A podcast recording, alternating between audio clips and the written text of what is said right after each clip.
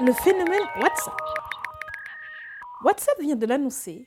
L'application réunit aujourd'hui plus de 2 milliards d'utilisateurs dans le monde. Est-ce que vous connaissez quelqu'un qui a un smartphone et qui n'a pas WhatsApp? Nous non plus. WhatsApp est simplement une des applications les plus populaires et surtout en Afrique. En Afrique, son succès est inéquivoque. Moins cher, plus sécurisé, adapté à des connexions Internet faibles, elle a conquis ce continent au point d'en bouleverser les codes de la politique à la vie privée. Mais sais-tu comment est né WhatsApp? WhatsApp a été fondé en 2009 à Mountain View en Californie par Jean Koum et Brian Acton, deux anciens de la société américaine Yahoo. Leur objectif était de remplacer le SMS.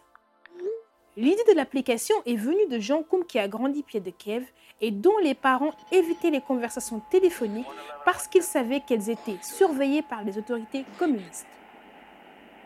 Cela l'a convaincu de la nécessité des communications non enregistrées et c'est pourquoi, à la différence d'autres applications, WhatsApp ne demande rien d'autre qu'un numéro de téléphone pour s'inscrire. Racheté en 2014 par Facebook pour 19 milliards de dollars, WhatsApp, c'est aujourd'hui plus de 55 milliards de messages qui sont envoyés tous les jours sur le réseau.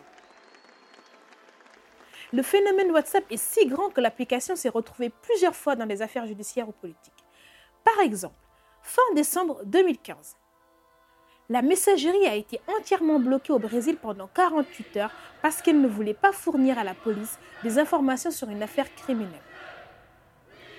Autre exemple, au Maroc, les appels WhatsApp ont même été bloqués par le royaume car ceux-ci prenaient le dessus sur les appels traditionnels, ce qui représentait un manque à gagner considérable pour les opérateurs téléphoniques.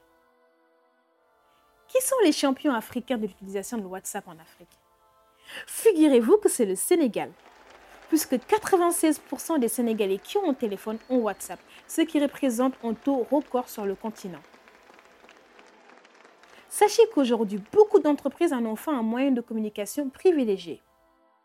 WhatsApp est utilisé par beaucoup d'entreprises dans le monde Afrique pour informer et fidéliser les clients.